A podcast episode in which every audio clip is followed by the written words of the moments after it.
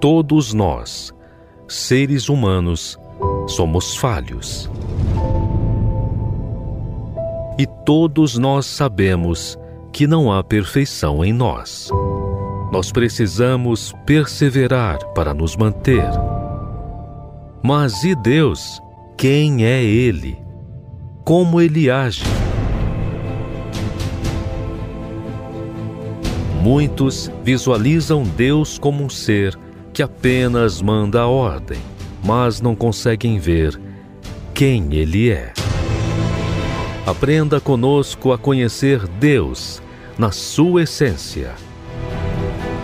Como Ele age, como Ele vive e como Ele é. Quem Ele é.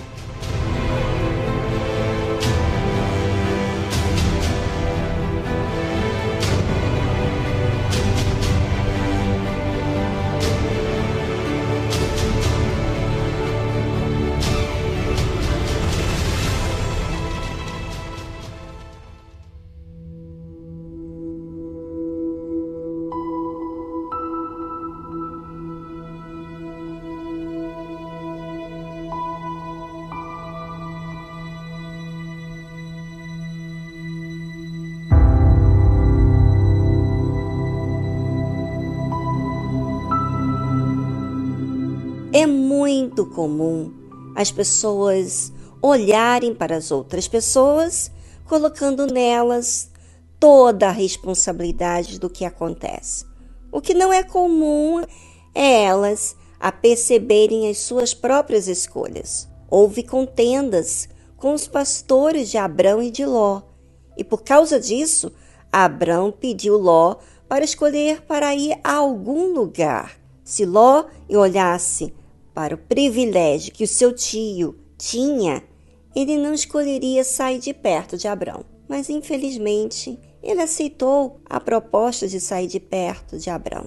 Né? Ele poderia ter dado um jeito, repreendesse os pastores, mas ele aceitou sair por causa daquela situação. E levantou Ló os seus olhos e viu toda a campina do Jordão que era toda bem regada antes do Senhor ter destruído Sodoma e Gomorra, e era como o jardim do Senhor, como a terra do Egito, quando se entra em Zoar. Então Ló escolheu para si toda a campina do Jordão, e partiu Ló para o oriente, e apartaram-se um do outro. Aqui, né, mostra perfeitamente os olhos de Ló olhando para o ouro. No melhor para ele, não o melhor para o seu tio, não o melhor para a sua fé. Não, ele estava olhando para aquilo que ia fazer melhor para ele no sentido financeiro, as campinas, um lugar bem regado. Então, ele estava olhando para o seu benefício físico e não espiritual. Deus Agora a gente vai falar sobre quem é Deus. Deus nos deu o livre arbítrio, assim como Abraão deu a escolha a Ló para onde ele ia. Assim também o Deus nos dá a escolha, o livre arbítrio.